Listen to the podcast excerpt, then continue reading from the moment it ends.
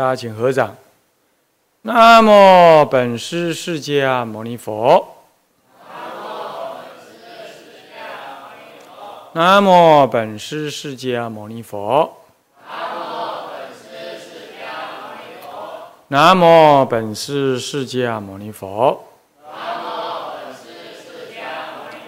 无上甚深微妙法，百千万劫难遭遇。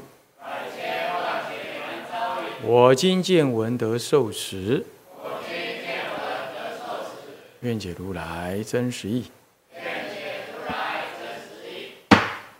中国佛教史，各位比丘、比丘尼，各位沙弥、沙弥尼，各位居士，大家阿弥陀佛。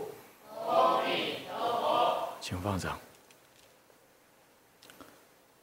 呃，我们上一堂课上讲义的第七页甲三里头的一二，总共有八项目的与价值呢，基本上讲完了。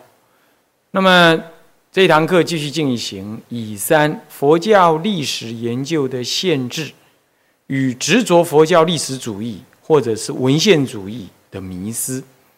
佛教历史研究的限制是有什么限制？还有这里头提出了两个迷失，就是说佛教执着佛教历史主义跟佛教的文献主义的迷失。关于这个呃佛教历史研究的限制，其实就是就是一般历史研究的限制，那就是我们前面讲的研究的人、研究的资料，还有研究的方法。研究的人，他本身受限于他的方法、他能耐、他受的训练、他的价值观、他的宗教信仰啊，他主观的对待事件的看法，嗯，他受的训练、他研究的勤惰、他他的研究经费多寡、他经历如何、他的聪明才分如何、意识形态怎么样。这些等等啊，宗教信仰等等，这些都能受限。他再怎么样宣称他是，啊，他是他是客观的，我们在上两堂课都讲过，他都要受时代的大因缘影响。这除非是出世的圣者，出世的圣者，佛教的圣者，他他不要说在家，不要说菩萨，哪怕是出国的罗汉。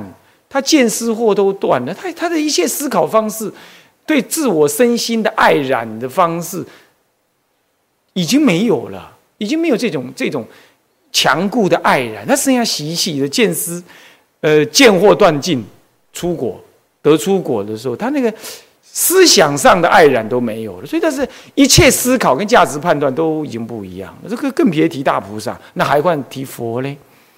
那么在这种情况，他才能不受这个时代的影响。所以，因为他不受时代影响，所以佛陀治的戒，佛陀说的教法是什么呢？是骗一切处、一切时皆适用。至少他精神是适用的。戒律的实际操作，某些小小戒会依时时代的因缘呐、地区的不同，稍有不同以外，但他精神还是照样。为什么？因为他超越了这些。人的一时的经验，啊，可是历史研究就不同。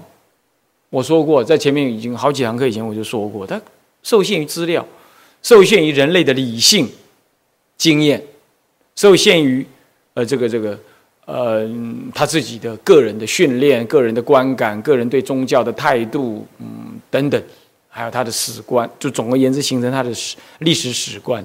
无论他宣称怎么样子的。的呃，我刚刚讲怎么样子的客观，他都受限于这样子的根本条件的限制，这就是一种人文学上面的测不准原理，就是你去观察的本身就受到你观察者本，你去观察本身观察身外之物啊，可是就受限于你那能观察的自己本身的影响，你永远没办法，你要去观察就有个能观察者，这个能观察的你这个人主观的这个人本身就受限了。这是测不准，永远你是测不准的，永远有个误差的。科学上的测不准是说最简易的讲法，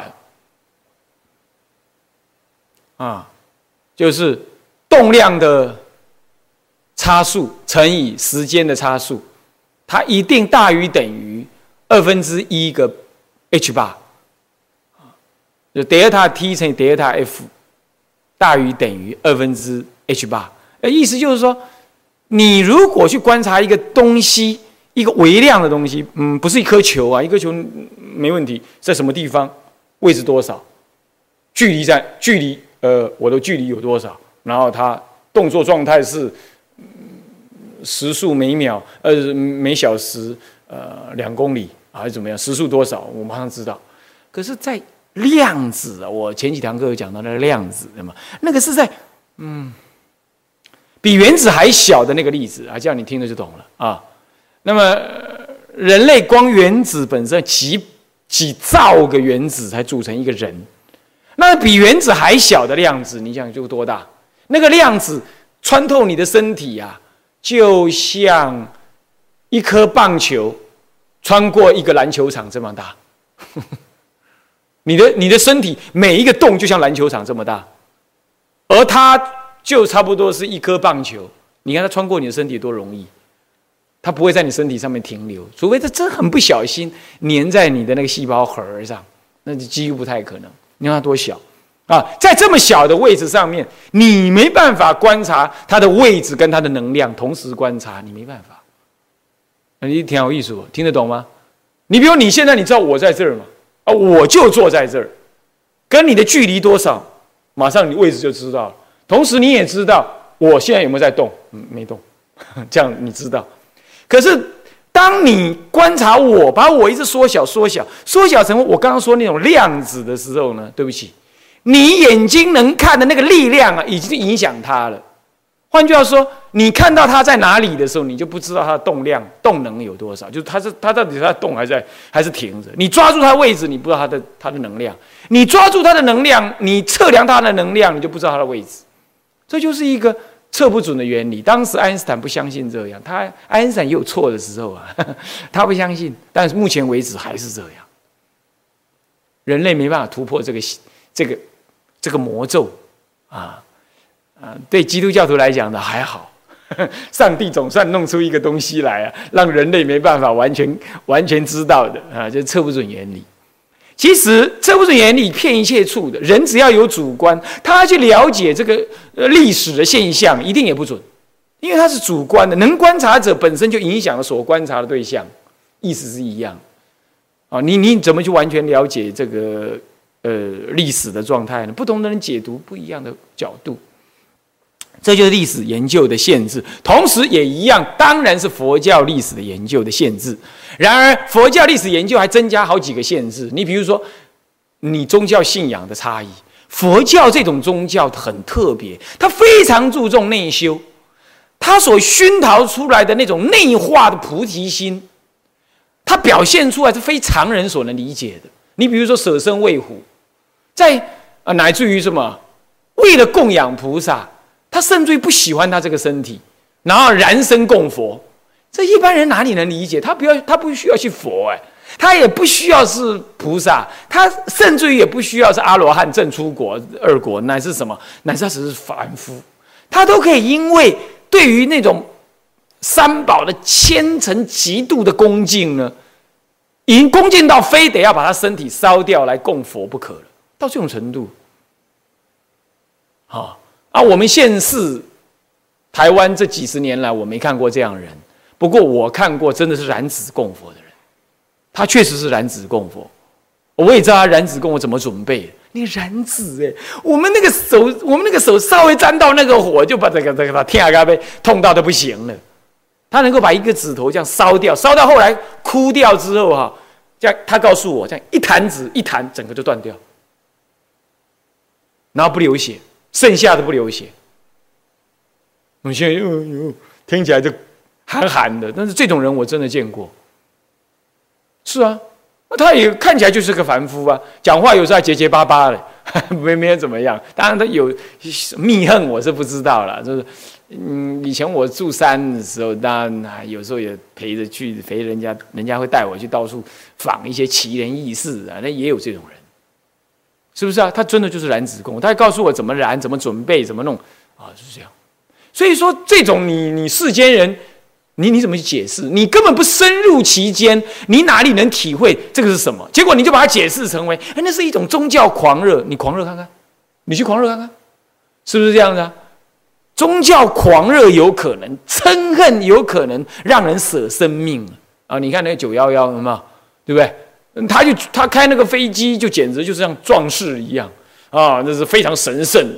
啊，撞了之后到神的国度去，固然回教徒并不太接受这么激烈的手段，但确实他表现出一种宗教情操，是你外人不能理解。我们也承认，不过佛教的宗教情操不会这样，佛教宗教情操从来不以暴富来完成宗教情操的，不不是这样子的。当然，其他某些时候搞不好你会在。不同的文化里头看到这样也说不定，但是我们看到的这种燃指供佛，他又不知道暴富什么，他是冷冷的，而且活生生的看着自己的手指燃掉，哎，这个比去撞飞机就是一秒钟就死了，这个我看搞不好还更难呢，是不是这样子啊？看来还更难，但他敢这样，而且他好好活得好好的，那个想起来就恐怖，他怎么准备？他慢慢去缠那个绳子，然后慢慢断食。然后缠那个绳子，让细胞慢慢的比较，好像说迟钝，然后慢慢的去沾那个油啊，然后去吃进那个油，让那个手越来越怎么样？哎，我光听我就寒寒的。这样，可是他就长期这样这么干。你说那是那是一时的狂热吗？那不是的，他也没什么狂热啊，他只是说他要供佛啊，他觉得自己业障重，他应该要供佛，他就是发起的这种心呢。所以像这样子的话。你佛教历史的研究者啊，如果你不能去体会人家的宗教家的那种内在，先别提他有多神秘啊！你说那种高尚的情操，那种为众生舍己为人的那种情感，你你你怎么去描述人家？那你这个你感受不到，这个整个教团的发展，你又怎么了解？再来，如果说其中有这么一位大德，修行的非常好。那么呢，感动当时的人，因此能够转动当时整个教团的发展方向。你如果体会不到，你会觉得什么？你你就把它当做一种群众运动而已嘛？你怎么能够可能对这样子宗教行为做适当的、合理的、公平的描述呢？没办法，没办法。对不对？所以说宗教啊，那别提佛教这么注重修行的宗教，即便是基督教、天主教、回教，哪怕是道教，道教也注重他的修持哦啊。那么像这种主要讲信为主的，像耶教跟回教，哈，你你你如果没有信，你也感受不了什么样人家一个宗教家的感觉，你讲不出所以然呢。你你怎么去研究他那些表面上所显示的那些神迹呢？是不是？你就你只能冷冷的说明这些事情，你冷冷的看起来像是很客观，其实你就失去了很多精神上维系该注意的部分。嗯，你要知道，因为它终究是一个人的人的宗教情操的表现。你自己没有宗教情操，你怎么感同身受于那曾经经历过的事情？对那样子的教徒，对这样子的门徒，对这样子的一个修行人，在内心里所起的大的影响，以及他因此能影响别人的力量有多大？你描述得出来吗？所以不要太高傲，读了些书，文字拿来了，你就以为你能够评评论一切？不是的。所以，尤其是宗教的研究，更是这样子，有这种基本的困难。所以说，陈元安先生，陈元安先生是民国初年重要的历史学家，在国外、在海外、日本、欧美都非常推崇他。他他在那个南北朝那个佛教史里头呢，就写到他的跋里头就写到，他说研究宗教，特别是佛教，你。即便不是他意思就这样，即便你不是一个佛教徒，你都不能够不对佛教呢有所认识，不然你是做不好研究的。这就是一个真正到位的人，人家做历史研究，他自己感受到这样，所以我们看他的文章啊，呃，有不少佛学也拿他的来作为考佛教史的重要题材。不过他只到南北朝史，那个隋唐史他有隋唐史稿没有写完。哦，所以就比较乱了一点啊。那么，嗯，有些书局也出了《成员安全集》啊，啊，那么也可以去收集来看一看。那么就是，不过那不全是佛教内容的哈，他用功很深。那么他写的内容呢，你就会感受到他有一点儿热情，可是不属于宗教的热情。然而，他绝对你看不出来他冷。或者冷眼旁观，一副那种事不关己那个样子的口气，你看不出来。所以基本上读他这种人写的佛教诗，你会觉得还比较舒服一点。这确实是，这确实是。所以我们不能够说他就是一个佛教徒。有些佛教徒啊，这也未免太往自己脸上贴光。哎呀，他是佛教徒啊，写的这么好，还不至于啦。从他文字里头还不能论证人家他就是一个什么样子的佛教徒。不过起码是一个好的历史学者。可是这种人我看难找。我到现在我所看到台湾，尤其差。台湾的学者就学的那欧美那一套，好像他越把那个那个古人讲的越不值钱呢，啊，他越没有感情啊，哎，他的研究就越客观似的，恰恰好相反，那招柔造作的多的不得了，而且为不一样而不一样，为写的语不惊人誓不休的那种样子的越多，而且带上自己的感觉、自己的情绪判断，满纸骗事。啊，那真糟糕透，真的糟糕透，啊！所以说，不要看台湾现前的人写的，真的还我看还不如看日本人的哦。他总是没有现前的民族情感在那纠葛啊，他就纯粹做学问。我说我偶尔搞不好还好一点，何况有的都还是佛教大学出身的啊。这个并不是说我们呃什么媚外，倒也不是，我们我们就事论事来谈。像这个就是受限于，这是宗教研究、佛学研究本身有的受限。光这样子呢，即便是日本人说稍微，我说刚刚比较稍微简单比较说，搞不好日本人写的会还会比较中庸一点。可是我来看还是不到位。何以故？他缺乏了一种宗教感动，因此写起来就缺乏一种文学性跟可读性。他直接资料排比，多的是这样，汗牛充栋。多的是这样，啊，越后代的人呢写啊，两岸两边人写，哎，也越来越这样，怎么可能？别说佛教宗教历史，哪怕是人类的历史，那都是有血有肉的。固然你应该要呃嗯呃客观，不要带上自己的呃感情，不要带上自己的感情，不是代表你是无情，你不要搞错了。这两个又不一样。这两个不一样，我我问你啊，你在那吃饭，有这么一个人插着手在那冷冷的看着，你觉得怎么样？你当然不舒服、不愉快嘛。可是你有一个人微笑一下，点头而过，你会感觉这个人善意，是不是啊？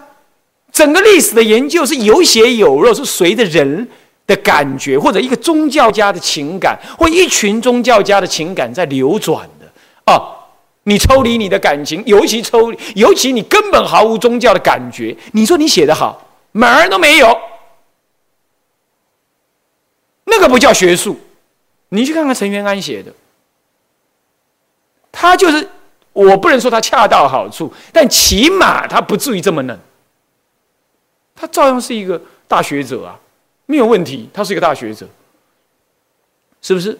啊，所以说呢，不是没有好的作品。不过就是说，我知道难，难。现在尤其现新一代的台湾的所谓学者啊，有的自学的啊，有的是去哪里读的，国外读的回来的，就是一副那种冷冷酷酷的那个样子，好像自己这样才是 学者，那是公平、公平、公正的那个态度。哎呀，那完全完全就是门外汉，完全是门外汉。关于历史研究的写作方式，在西方是一个重要的讨论课题哟，是一个重要讨论课题哟。啊，你多阅读这些西方的著作，你就知道它是一个课题哟。你你研究出来的历史成果，到底你要用什么样的感觉去写它，去描述它？这本身就是一个很值得讨论、探讨的课题，所以它并不容易。更别说你原始的研究就已经很难啊！所以说，佛教历史研究的限制本身，它限制是很高的。那更啊，那所以我刚刚讲的是宗教情操，对不对？可是事实上，我们更高的标准是什么？更高的标准是，不但有宗教情操，你只有三规五戒还不一定管用。对不？对不起，最好你有修行一点，是不是？最好你还是要有修行，有修不敢叫你有证，至少你要真修实学，你才会，你才会感受得到这些祖师大德说的、做的。那种感觉，在社会上，在与国王、君主、地方关系，还有他自己的教理思想的演变等等，你才能够从中去给予 match，接贴近，去给予接近，趋近他，你才有办法这样。啊，那这个呢？那这是个一这个限制门槛就更高了。所以我常常一再的在劝，就是出家人自己出来写，自己出来写，而且组合成集团，分门别类的研究，啊，出出来写，来形成一个研究机构来写，诚诚恳恳、踏踏实实、恭恭敬敬的写。那么这个是佛教历史研究的限制啊，就是这个。那再来接下来说。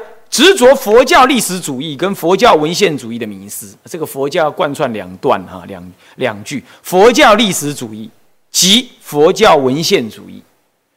文献主义比较容易理解，就是，呃，佛教怎么样呢？呃，我就看文献，文献有说的算，文献没说的不算。文献显示这样，我就相信；文献没显示那样，我就不相信。那我一再举那个大乘非佛说。哎，这个文献显示，嗯，好像是，哎，这里头用语呢，都是这个佛灭后之后的用语，里头的名词呢，都是佛当时时代没有的，嗯，那我就我执着文献，文本，这文本主义很恐怖，以以文字 text，啊，这种文字呢为根本，文字说的他才想，都是眼睛看到为凭呢，就是这个意思。我不是说了吗？佛教不全然用这种方式储存他的资料、储存他的想法的。有人在定中感知佛菩萨的教导，我已经讲过好几次了，对不对？甚至到天上去问弥勒菩萨，对不对？我还忘了提一个，西藏有言曲派，言曲派新言曲派跟旧言曲派，这两种言曲派，它分两种方式取得取得资料。第一种就是在岩洞里头的某个石洞里头找到一本那位祖师禅定中所得的资料，或者他从某一位大德传来的资料，但是因缘未具足，他封住了那个封口，并且预言什么因缘之下会有人来拿，啊，果然那个人到了，一看，呃，这就是讲我嘛，他就拿出来一看，哦，这是什么？这第一种言曲。第二种言取是什么呀？有修道人在那岩洞里头修行呢，入灭，入灭之后，他的意志呢，将某一样的道理概念就保留在一个我们讲某一度空间当中。后来人继续到那岩洞里去修行，等到这心神精神的感应已经到达接近的时候呢，他接上了这个讯息，自然会听闻到那些道理。虚空哪里，或者是他们的护法神出现，然后告诉他怎么样。当然，有人说这会不会太神怪了一点？对呀，你如果没有宗教情感，你就会这么认为嘛？你就会这么认为嘛？在我们佛教来看，那是可能。虽然汉传比较少这样做，但那是有可能的。我不是举了那个身传给你看，华首比丘是不是这样子啊？他到他到天上去问弥勒菩萨，弥勒菩萨给他一朵花压在手里，让他做证明，说你自然来过了。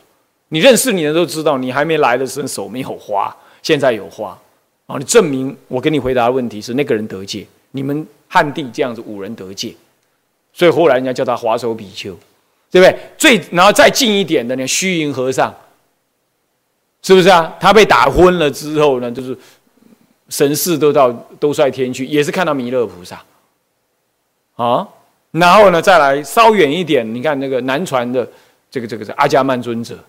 他自己不知道，说搭了袈裟之后呢，行经行应该手要怎么摆？因为当时佛教对泰国来讲已经毁失很久了，他自己自修起来的，所以他干脆就入定当中，就阿罗汉走给他看。这不就是等于过去的祖师教导他吗？是不是这样子啊？所以说，大圣经典由佛菩萨、由菩萨在说，乃至于多宝佛，你看在讲《法华经》，他都可以再示现出来，还可以继续讲话。你看看，你相信呢？你你你用所谓的文献，你根本找不到这种资资料嘛？是不是这样子？哎，多宝佛什么时候出生的？呃，那那个文殊菩萨那个出生证明在哪里啊？嗯，这个哪时候死的啊？嗯，那个他的骨头在哪儿啊？西方早先也把释迦佛当做什么？当做神话人物啊，后来是因为找到手骨，好啊，有文献一路记载，他们凭着是文献主义，而且相信啊，这是真的有释迦佛哎，连他骨头都还有哎。不过如果啊，别个领经论了啦，认真论论下去了，那块骨头不晓得上面有没有释迦佛 sign 啊？如果没有的话，他是不是要掐一下？所以说这个你说怎么样子呢？对不对啊？因为有那块石头，有那那块手指，呃，就是手骨哦，你就相信，才相信有释迦佛啊。我们光看经，我们就可以相信了，是不是啊？要不是要不是我到北京事先已经看了那个佛骨了，我这次台湾来的佛骨，呃，几几年前在台湾来的佛骨，我根本没时间去看，还挤那几万人几万人呢，我哪有时间去挤啊？不过我也不用等看了我才相信有释迦佛啊。那时候我已经都出家好几年了，对不对啊？我们不需要这样嘛，是不是？所以说，这文献主义对吗？没有错。我们今天阅读经典、了解历史也好，大部分从文献来，哦，甚至不是从考古来。可是你执着文献，那就不对了。我们凡夫当然依着文献来看东西，可是圣者不是这样子的。佛法的流传不纯然用文献来做记录的。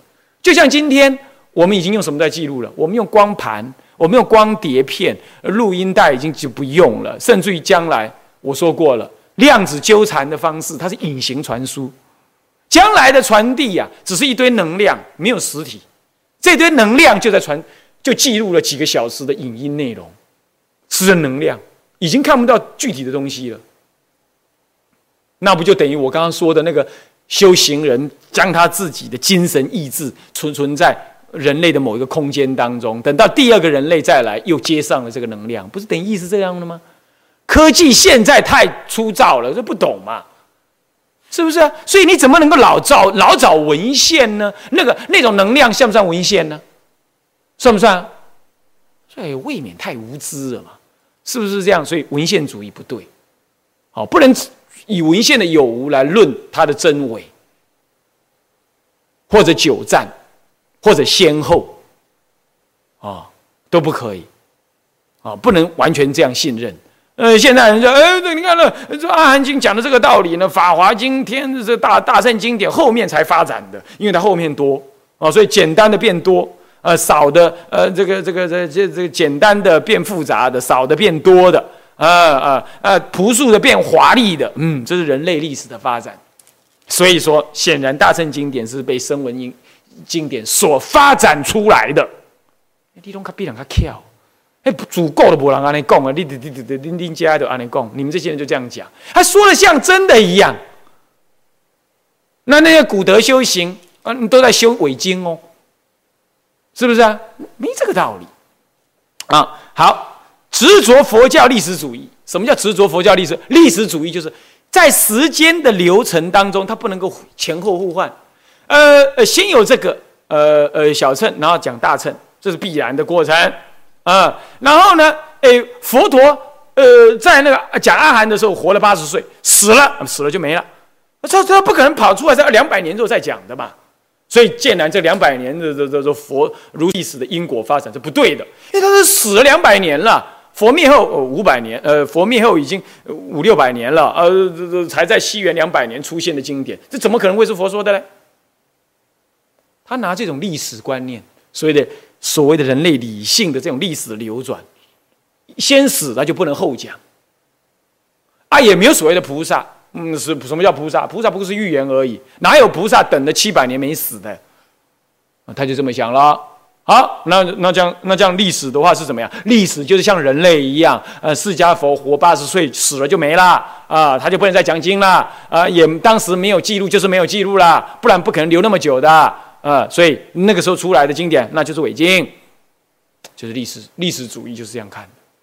你人类历史的发展果然真的是这样啊！一个人死了，怎么可能死了之后两百年来讲话呢？当然不能，那当然，他也把佛说啊，你也应该这样。你死了两百年，当然你也不会有话出来。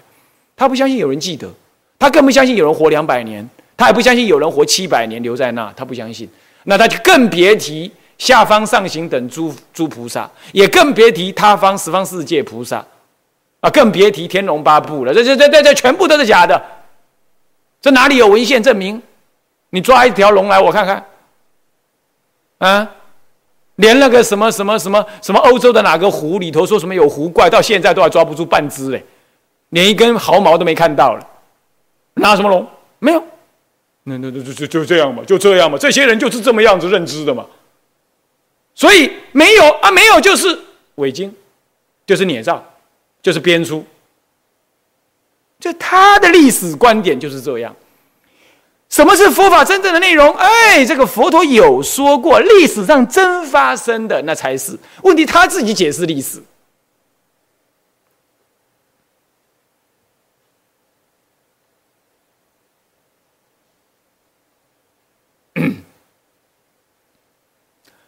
他自己用他认识的方式来说历史是应该怎么样。所以他不相信那他没看到、没读到的、没有文献的，他都不相信。他只相信人类一般性理性、一般的经验之下所发展的历史模式，他只相信这样。他只相信这样。啊，所以说啊，举凡这样，就是属于历史主义。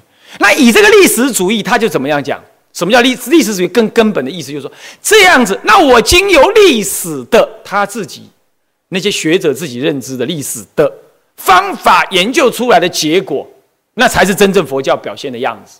只要不是这样了，通通是一种宗教性的预言，那在发展你宗教情操用的，不真实，也不是佛说的啊，他就下这个结论了。一切以历史的研究结论为真实。为标准，只要历史研究我看出来不是那样，那他就说，那你这是编出来的，要不就是神话，就这样，这就是所谓历史主义。你看你能接受吗？一个头脑清楚的出家人呢，都不应该接受这样。而为什么会有有有一些出出家人学识还不低，甚至还有长老愿意接受这样？那就是我之前讲，受到了人类。初期上个世纪初所一再发展的所谓科学至上、理性主义至上，人类经验那时候的理性主义也不过是经验理性，受到这种经验理性的什么完全的架空，他完全没办法独立思考，因此他就完全接受了这种理性，他认知的理性，然后就来否定了这种大乘经典为佛说的这个立场。那怎么办呢？可是他又觉得这说的很好啊，那种那种宗教的感情又使他不得不去去接受那个大圣经的内容，那他就硬熬了哦。哎，这个虽然不是佛写的啦，嗯，不过那个嗯哎，那道理是佛说的啊，那道理是非常好的，人家就笑了嘛。嘿嘿，那你就承认我说的，你们那编出来的。啊，既然编出来，我骂你们大乘，我骂你们不是大乘，我不承认你们是大乘，你就没话讲了啊。我信佛所说啊，你跟我一样啊，都承认他不是佛所说啊。那我今天根本不承认你是大乘，你还有什么话好讲？我甚至于诽谤你，你还能说我什么？对呀，当你这条防线一松开来，你就不能说什么啊？你这逼不能说什么？龙树菩萨被骂，世亲菩萨被骂，啊，然后呢，这个这个这鸠摩罗什大师被骂，我们的所有中国祖师通通被骂。你啊，就给吹娘，什么话都不能讲了，因为你根本防线你松开来了。你这样怎么喝淡未来的佛教？你怎么喝淡中国佛教？什么都叫大乘佛教，全部败光光。所以你的根本立场你不能动摇的，真的不能动摇的，相信我。好，如果你要有头脑的话，你要知道这严重性，不要以人不要以人废言，也不因人而相信他的话，你要用理智。我这样讲，我没有故意要批评谁，我绝对没有这种假想，但是我纯理来说，一定要头脑清楚的去思维。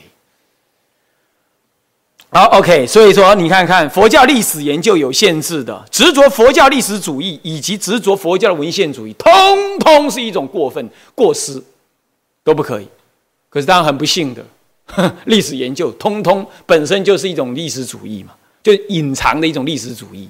那么呢，他当然运用文献，所以理解于佛教历史一定要很小心。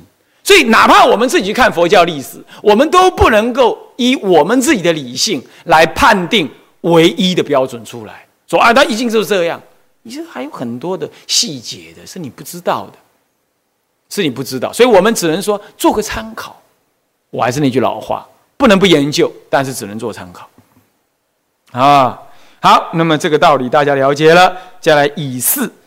佛教历史研究的正确态度，也就是我们应有的一个正确史观。佛教史观应该怎么样？啊，还有它的方法是怎么样？首先讲态度，就史观的问题啊。这其实在我之前都已经依稀透露了啦。不过我们这次再把它以这么一段话儿把它给念一念啊，了解一下。在不坏佛法信心，第一个不坏佛法信心；第二不舍宗教情操，这两件事情的前提之下。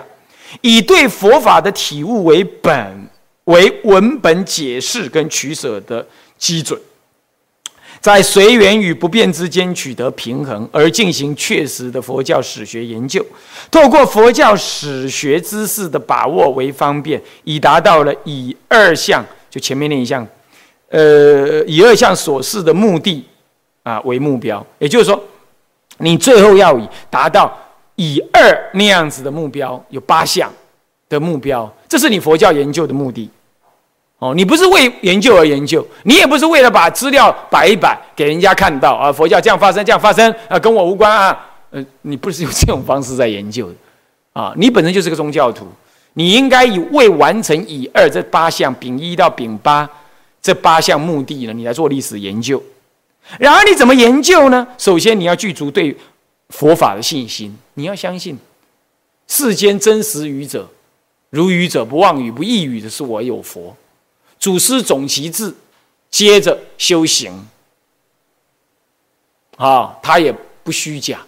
佛经既然名为如是我闻，那就不是虚假的，这你要相信，不然你无所依止。你那么多大圣经典，通通是被编出来的，那无有是处啊。那么这样，首先要这种信心。然后不舍宗教情操，你对这份佛，你对佛教，你真心的投入，你对他的敬仰，你对他的拥戴，这是不能够因为你研究佛教，说嗯，我研究佛教，我要客观，呃，所以呃呃，他有错，呃，佛陀有错，我也要批评，你是算哪门子啊你啊？这对世俗人你绝对可以这么干，哪怕你批评你老爹，都没有人说你错，可问题是。世尊呢？世尊，你都还有话批评？你你你你妈哪门子你啊？你这么大狗胆，对不对？那你就不要研究了，是不是啊？那这宗教情哦，你以为这样叫做是是是呃呃客观的呃的历史研究者？马都没有，不是这样子的。因为你失去了对这么一个教主的一个敬仰之后，你的历史研究一定一定你没办法贴入到他的皮肉之下的骨髓的，那是没办法。啊，所以说要以这两个为前提。你说，这两个为前提，会不会造成会不会造成我的宗教情绪的呃泛滥？呃，因因此我解读这个资料呢，也给予过失。啊，等一下会讲到。当然我们不会，那那这样还研究历史干什么？你不如去写那个布道书就好了，对不对？你不如去写那个呃这个佛教入门，呃劝人家信佛的就可以了。你这样都伪造历史，那未免太贻笑大方。我可没这个意思。那不然怎么办？那么，以对佛法的体悟，对佛法的体悟这个呢为本，为文本解释跟取舍的基准。也就是说，你去，你你看到文本，文本就资料了，这资料或者叫文献啊，资料拿来的时候，你要以用佛法的体悟呢来解读它，来解释它。从中呢，去鉴别哪一些文字的说明根本不符合佛教的本意，但是虽然不符合，你可以知道它为什么，你也要知道为什么。比如说后前人所写的佛教历史，你也要参考，啊，或者记载前人所记载下来的历史书，兼及到佛教的时候，他是用偏颇的角度来说的？是不是用儒家的角度？像像中国很多写到佛教历史的那种史书啊，是官方或半官方或者民间，但是与儒家的那种历史学者所写的那种历史啊，他对佛教完全不安好心的那种写法。那你不是不能看，也不是不能参考，问题是你必须保持宗教的对佛教的信心跟情操。同时以对佛教的体悟来感受他的说法。你比如说，历史当中写到韩愈啊，韩愈被折放到那个乡下，就是因为他怎么样毁谤皇帝，说迎请佛骨的那个事情。历史学家却给韩愈很高的评价哦，很高的评价，很爽嘛，对不对？他在他的立场跟他同一国的嘛。啊，就对那当那个皇帝，就当然就做很不好的批评，同时也顺便批评了佛教当时如何。关于他批评佛教当时如何，你不说他，因为他批评你就不能读。哎，我有宗教情操，我不能读这个，为什么不能读这个？你有宗教情操，你更应该读人家批评啊。那没宗教情操才不要读啊，读了就跟他一起倒啊。你有宗教情操，你才更应该读，读读人家当时用什么角度来看待当时的佛教，是不是当时佛教做的太过火了？庙是不是盖的太大了？是不是跟皇帝的关系太麻吉了？麻吉到人家都眼红了，不然皇帝要出资那么多钱，哇，那是不是太那个了？诸位这样了解吗？所以这不是不能读，所以有宗教情操，不是叫你去泛滥那个宗教情操，去在中历史当中进行所谓的什么呢？跨时空的护教者，他不是这样啊。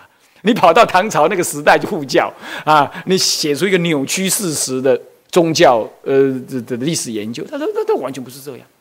可是呢，你必须体会说，嗯，当时人家这样骂，他骂说这个呃太浪费工奴了。哎，要是今天要我们来为政，是不是也人家也会这样看？当时社会的经济普遍的标准是怎么样？啊，咱们那个时候佛教是把人家用成什么样？会不会就这样跟人家说？你看啊，十年前就有那个大哥大行动电话，就很多居士跟我讲说：“师傅啊，你弄只大哥大，我买一只给你。”我说：“不不不不不，为什么？那时候用的人少啊。哦，用的大哥大呢，好像大老板才在用的。行动电话是大老板在用，那黑金刚一根大大的，有没有？是不是这样子啊？那大老板在用，是不是？啊啊，转来利润的利用啊，啊，是不是这样子啊？好。”然后呢，慢慢的过了几年了，哎，哎，出家人开始多用了，哎，我这还是再忍忍，再忍个一年半年的，好，整个都已经这个很便宜了，甚至一元手机都跑出来了，啊，那么价钱也一两百块啊，那我有时候在佛学院里头办事出门呐，人家找我方便啊，那时候弄一只，哎，没有人讲话，不会有人讲话，是不是？现在差不多是人。台湾是世界大哥大的奇迹，不是人手一机，你懂意思吗？是人手二机，是这样。我们的我们的行动电话的登记数目啊，超过人口的总比总总人数，是这样。啊，要扣掉那小娃娃不算了，那看多出多少，一人两只三只的很多。好，这个就是表示时代变成这样。所以同样道理啊，人家在骂的不一定就不对。他固然没有宗教情操，可是你为了研究宗教历史，你还是得知道他没有宗教情操最好。当时有什么苛刻的角度来看当时佛教的发展？哎，很对呀，是不是？所以说，我们说不坏佛法的信心，不舍宗教的情操为前提，但不代表你要拿宗教情操去扭曲历史，或者是选择你的文献读不读、接不接受，不是这个意思的。那不然要怎么样？首先，你对于文本的运用，就是文献的运用，你要用一种对佛法的体悟，这种标准、这种基准，你要去体会说，哎，人家这样批评啊，不过他当时可能是为了呃表现恭敬，或者为了给帝王呃产生什么样的效果啊？比如你这样去理解，持平的去理解，哦，你不能跟他一起骂嘛？你跟他一起骂，你没有考虑到佛法的内涵嘛？啊，这第一种。第二种，你比如说提到那些嗯大德的修行所发起的一种弘法利生的宏愿等等，那这个呢，你没有，你也应该用佛法的体悟来去给予解释，啊，所以作为解释的基准。好了，在随缘与不变之间取得平衡。什么叫随缘？就是说你要了解，他当时在做有没有那种各种因缘呢？哈，各种因缘所造成的社会呃社会因缘或者是教团因缘，造成他不得不如此。虽然今天来看有点不对，哦，他讲那个话，出家人国师讲那个话有点不对，或者做那事好像太过了，不需要。哎，可是是那个因缘怎么样？那叫随缘。什么叫不变？哎，这个这个大德呢，他在佛法的根本见上面、根本的戒律上面、根本的身格方面，他怎么把握的？啊，当时虽然不得已会做什么事、说什么话，可是他有没有那个不变的身格呢？这你两者间你要去取得平衡，你才不会对待历史的评论呢一边倒。一个一个教派的发展也是这样。你比如说天台宗发展到后来，它确实也被引入了很多他宗，这就是变。而它不变的呢，不变的是天台宗根本的思想。你怎么去爬出那个不变的部分，然后你再去注意到它变的部分？这里头或许没有绝对的好坏，可是你要去厘清，取得那个平衡点，了解的各自变与不变的关系跟存在的事实，展现给后人知道。这个。你一样有宗教情操，你一样客观的去了解，你绝不扭曲事实。不过你在这当中，你运用是对宗教的体悟为本去解读它的，去取舍那些资料的。有些资料根本就荒唐，你从一个宗教立场来看，你觉得不对，那就是不对。哦，像这样，像这样子在取得平衡点，而进行一个真实的、确切而真而真实的这种佛教史学的研究。那么这样的研究才是足够客观。不过，要不然你只在传道而已，你不是在做史学的研究嘛？啊，那么这样透过佛教史学知识的把握，作为一种方便，我们最后要给后人理解到的是以二所提的丙一到丙八这这八种什么？这八种内容，所谓的爬书教团之兴衰，以因见现位之因果，一直到第八，昭示佛教之影响，以升起世人之敬仰。你得要得到这八种结论中的可能某一种，或者你的语言的剖析当中，自然让人导引出有这八种当中的某几种的感觉。我觉得这才是你一个宗教家做历史的时候是什么文以载道的这种观念。那你说这样子，历史会不会带有一种某种目的在著作呢？我跟你讲，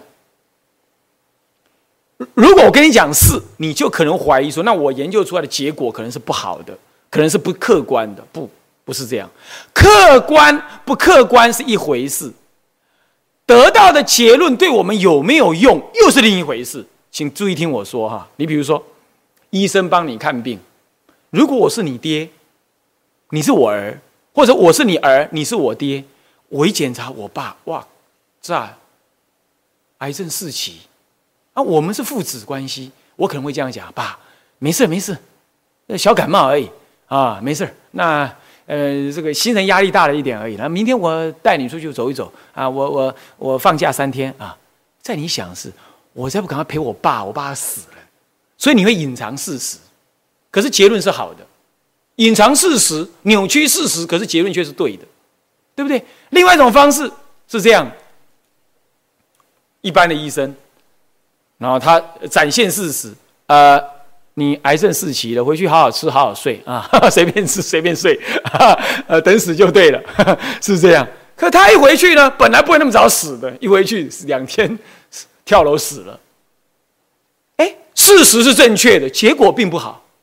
对不对？所以说，结论研究的真不真实，跟结果的好不好坏，这不一定是全然一致的关系，必然的关系。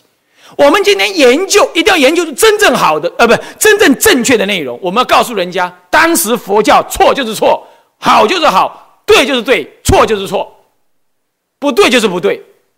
我这个资料就是这样显示。任何人，非佛教徒、佛教徒、爱护佛教的人、宗教家，通通可以来看。